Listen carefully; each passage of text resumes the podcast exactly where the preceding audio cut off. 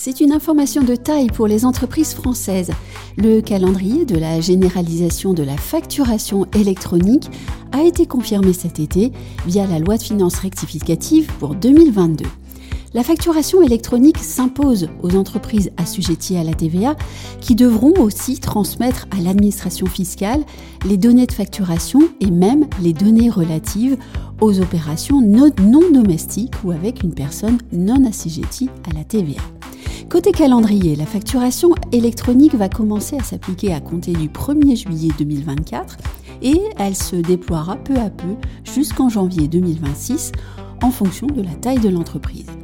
En pratique, les entreprises pourront recourir à un portail public de facturation ou une plateforme partenaire de l'administration.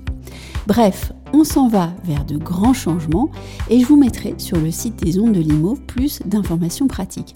À très bientôt!